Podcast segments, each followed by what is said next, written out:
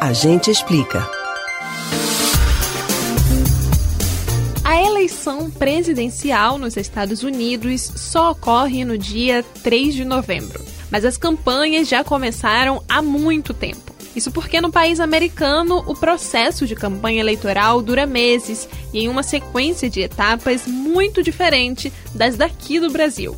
Você sabe quais as características da eleição americana? Sabe o que são os delegados, pleitos e colégios eleitorais? Preste atenção que hoje a gente explica o funcionamento das eleições presidenciais americanas.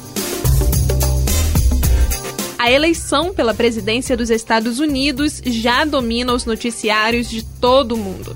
Neste ano, o republicano Donald Trump tenta reeleição contra o candidato do Partido Democrata, Joe Biden. Para explicar de forma simplificada e didática o que significa esses dois partidos, os democratas se aproximam de uma filosofia liberal e são inclinados à política de esquerda, enquanto os republicanos governam quase todos os estados conservadores e com uma população altamente religiosa, como que se aproxima da direita. Apesar de enquadrar desta maneira, a política estadunidense e brasileira possuem muitas diferenças, sendo essa apenas uma forma de aproximar os conceitos. Nos Estados Unidos, a modalidade de voto é facultativa, ou seja, ninguém é obrigado a votar e nem paga multa caso não compareça às urnas. A forma como os votos são contabilizados também é totalmente diferente, e a confusão costuma surgir exatamente a partir deste ponto.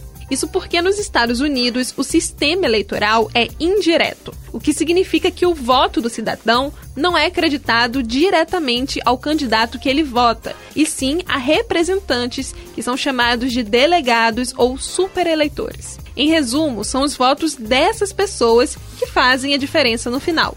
Por exemplo, na última eleição presidencial, em 2016, a candidata democrata Hillary Clinton teve cerca de 300 mil votos a mais comparados ao de Donald Trump.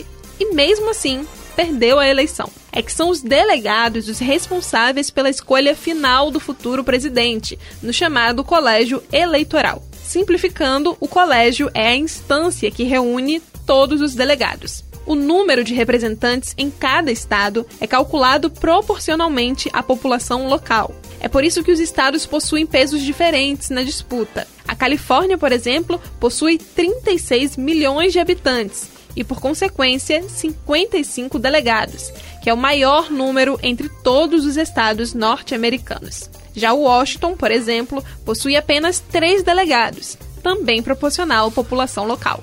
Todos os delegados juntos formam um colégio eleitoral. Bom, então depois que todos os cidadãos que escolhem votar na cidade fazem isso e elegem os delegados que vão os representar, cabe a eles votarem em um dos candidatos à presidência da República. Assim, os votos são contabilizados em nível estadual. Porém, o candidato à presidência que vence em um estado fica com todos os delegados independente de ter conquistado ou não a maioria dos votos direto da população. Ou seja, o candidato à presidência que vencer em um estado leva tudo.